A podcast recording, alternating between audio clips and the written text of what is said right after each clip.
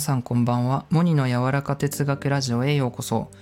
はい、えー、この間、ちょっと街に行く予定があったので、街を歩いてたんですよ。そしたら、多分あの、カトリック系のなんか教会があって、で、そこになんか同設して本屋さんがあったんですよ。だけど、まあちょっと行くところがあったので、帰りに寄ろうと思って、そ帰り寄ったんですよ。そしたらまあ結構素敵な場所で、なんかいろいろ、なんかイエス様とか聖母マリアのこう木彫りのなんかあったりなんかいろいろ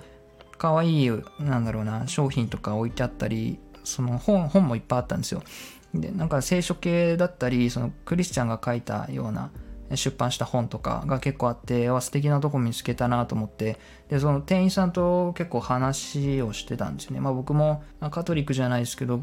あの教会に行ってすごい勉強してたんですよって話をしてすごいなんかあのやっぱり嬉しいからさ普段こう喋んないからいろいろ聖書とかのでこのパラパラって見てあこのシーンこういう話ででこういう心情で見つめてるんですよみたいな。なんかいろいろなんかすごい喋りたくて喋ってたらなんか本当にすごいですね。詳しいですねみたいな。何者ですか？みたいな言われて。なんかこう進学校に行くんですか？みたいな。なんか本当は牧師さんなんじゃないですか？みたいな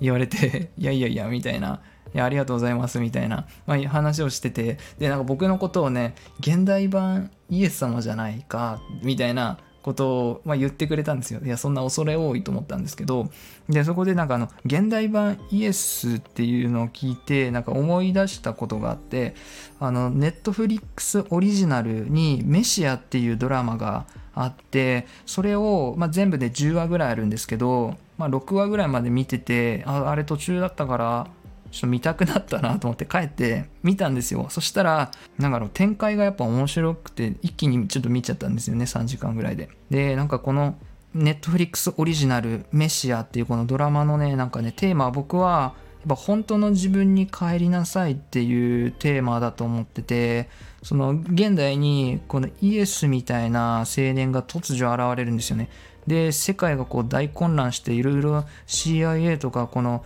なんか過激派とかいろいろなんかあの入り混じりながらすごい結構頭使いながら話を追っていく必要あるんですけどかなり面白くてでその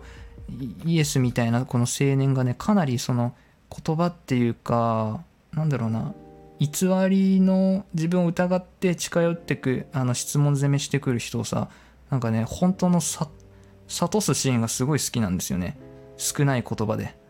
でなんかこう霊視してなんかいろいろ見えてるのか過去のこのねこととかも喋っていってからあのどんどんその人が自分なんか本当の自分に帰っていくみたいななんかそういうシーンがちょこちょこあるんですよね。なんかあの暴いてやるみたいな思ってきた人がなんかすごいなんかスーッとした顔になるシーンがあってでなんか特に印象的なのがなんか売春のこの女の人があの部屋に訪れてくるんですよコンコンって。で病気を治したって聞いたんですけど本当ですか？みたいな。私も病気を抱えてるんですよって言って。でまあ無言で招き入れるんですよその青年は。であの私を癒してほしいのって言ってなんかこう手手をこう触ってきてこうもう何でもしてじゃないけどこう抱いてっていう風に言い寄ってくるんですよね。だけど君は何か大きな責任を抱えさせられてる男の人たちにみたいなこういきなり言うんですよね。え何のこと？みたいな。だけど本当は別の理由でここに来たはずだみたいなことを言うんですよね。でそこでなんかね結構沈黙が続くんですけど女の人がこう一瞬辛い表情をするんですよね。でそこを見てその メシアがあのやっと会えたな。本当の自分にって言ってここたあの近づくシーンがすっごい好きででなんかこ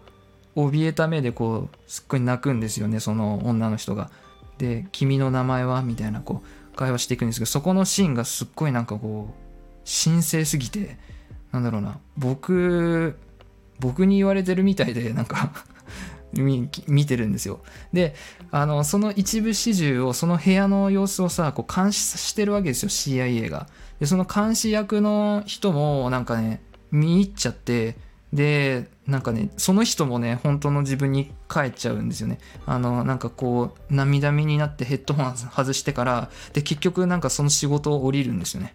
うん。あの実家に帰るって言って最後彼はメシアだって言ってそのなんかね彼に直接会う人はねこう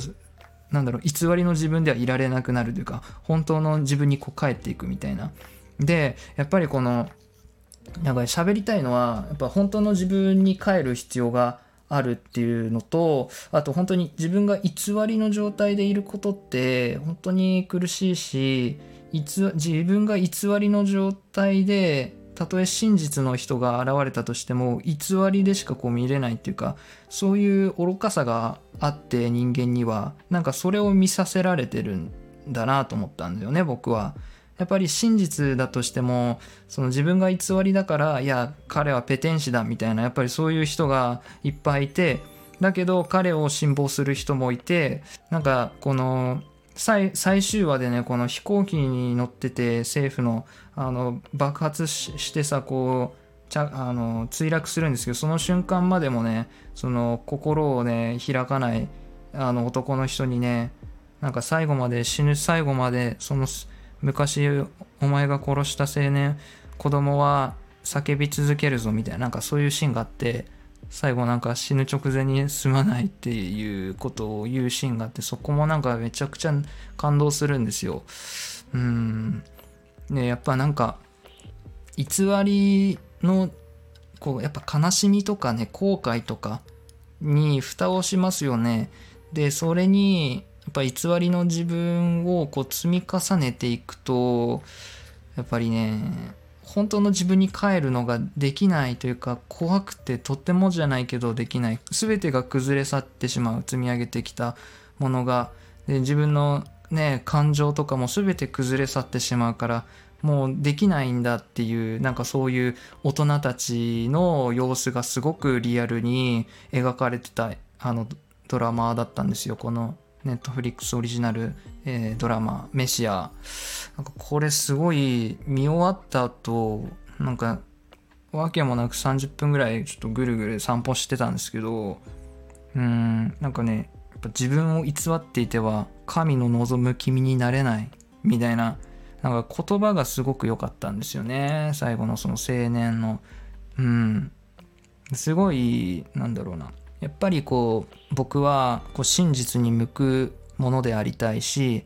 そういうのを語っていく人であろうってなんかより思ったし自分でこう偽ってる部分があればあの今すぐ手放したいしなんかもっと本当の自分になっていきたいなって本当になんか思ったんですよ。本当難しいよねと思ってうん本当に難しいというか怖くてできないというかもうなんか泣いちゃうっていう感じなんですよねきっと。うん。でもそのメシアその青年が言ってたんですけど善悪の判断を誤っただけなんだ。選択の機会は常に与えられている。それはなんか神からの恩恵でみたいな話をしててすごくなんか生き方が変わりそうだなって思った、えー、ドラマを